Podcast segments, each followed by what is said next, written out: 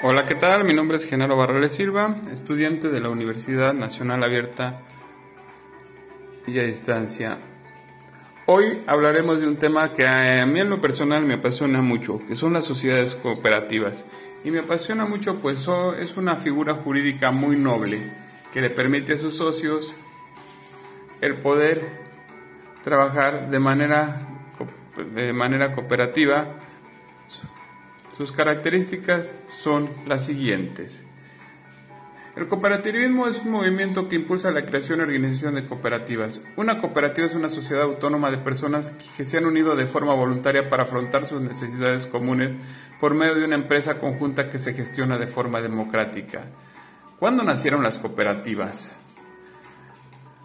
El movimiento del cooperativismo comienza en 1844, cuando varias mujeres y hombres que trabajaban en la industria textil de Rochdale y que habían perdido sus trabajos tras participar en una huelga, crearon la Sociedad Equitativa de Pioneros de Rochdale.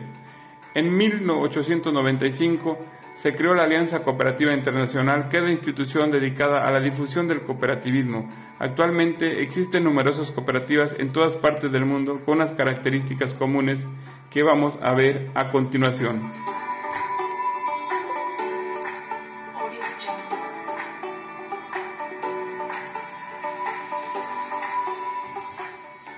Sin importar el país, todas las cooperativas tienen unas normas básicas y unos valores o características que son los siguientes. Libre adhesión, es decir, cualquier persona puede adherirse a una cooperativa cumpliendo las condiciones legalmente previstas. En el caso de nuestro país, la ley de sociedades cooperativas dice que solamente los mexicanos de nacimiento pueden pertenecer a ellas. Ayuda mutua. Una cooperativa se crea para solucionar problemas comunes de sus miembros. Sistema democrático. La toma de decisiones relativas a la gestión de la cooperativa incluye a todos los asociados. Cada persona tiene un voto. Esfuerzo propio. Cada asociado se esforzará para alcanzar el bien común aportando su trabajo y su esfuerzo. Equidad en el reparto de beneficios.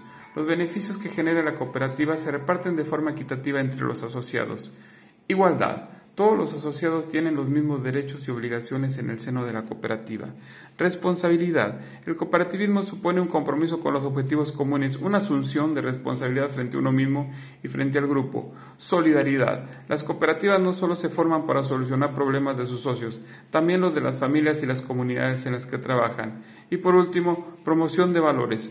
Una cooperativa promueve valores éticos como la honestidad, la transparencia o el compromiso.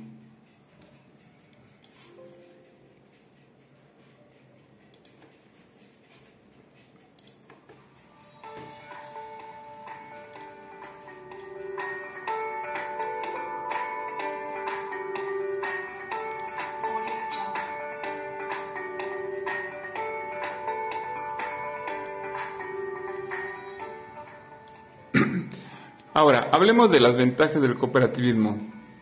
Las características del cooperativismo, como ya hemos visto, tiene ventajas como son la toma de decisiones democrática, de forma que se logra un consenso elevado que facilita la comunicación entre los socios, puesto que cualquier asunto debe ser tratado de forma conjunta.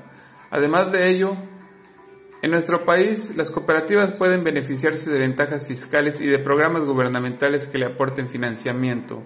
Todas esas ventajas han, pues, han supuesto que las cooperativas aumenten en muchos lugares como América Latina para demostrar que es posible otra forma de comercio, el comercio justo, y para apostar por el cuidado del medio ambiente con la agricultura ecológica y sustentable.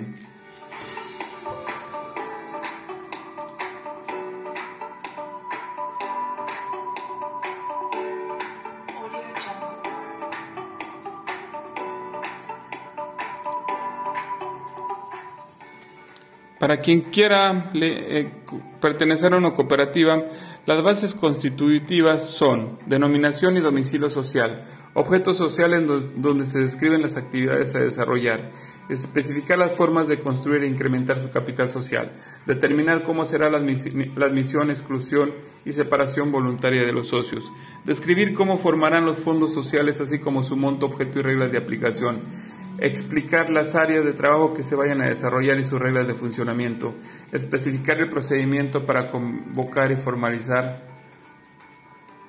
las asambleas generales, establecer derechos y obligaciones de los socios, decidir las, las formas de administración y dirección interna, así como atribuciones y responsabilidades.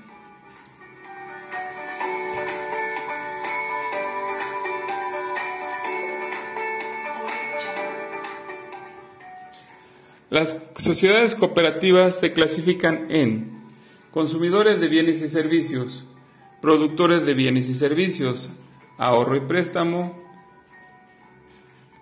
Y bueno, cada vez que tengas sed y se te antoje un rico boy, no olvides que ese jugo es producido por una sociedad cooperativa, la Sociedad Cooperativa de Trabajadores de Pascual Boy. Gracias.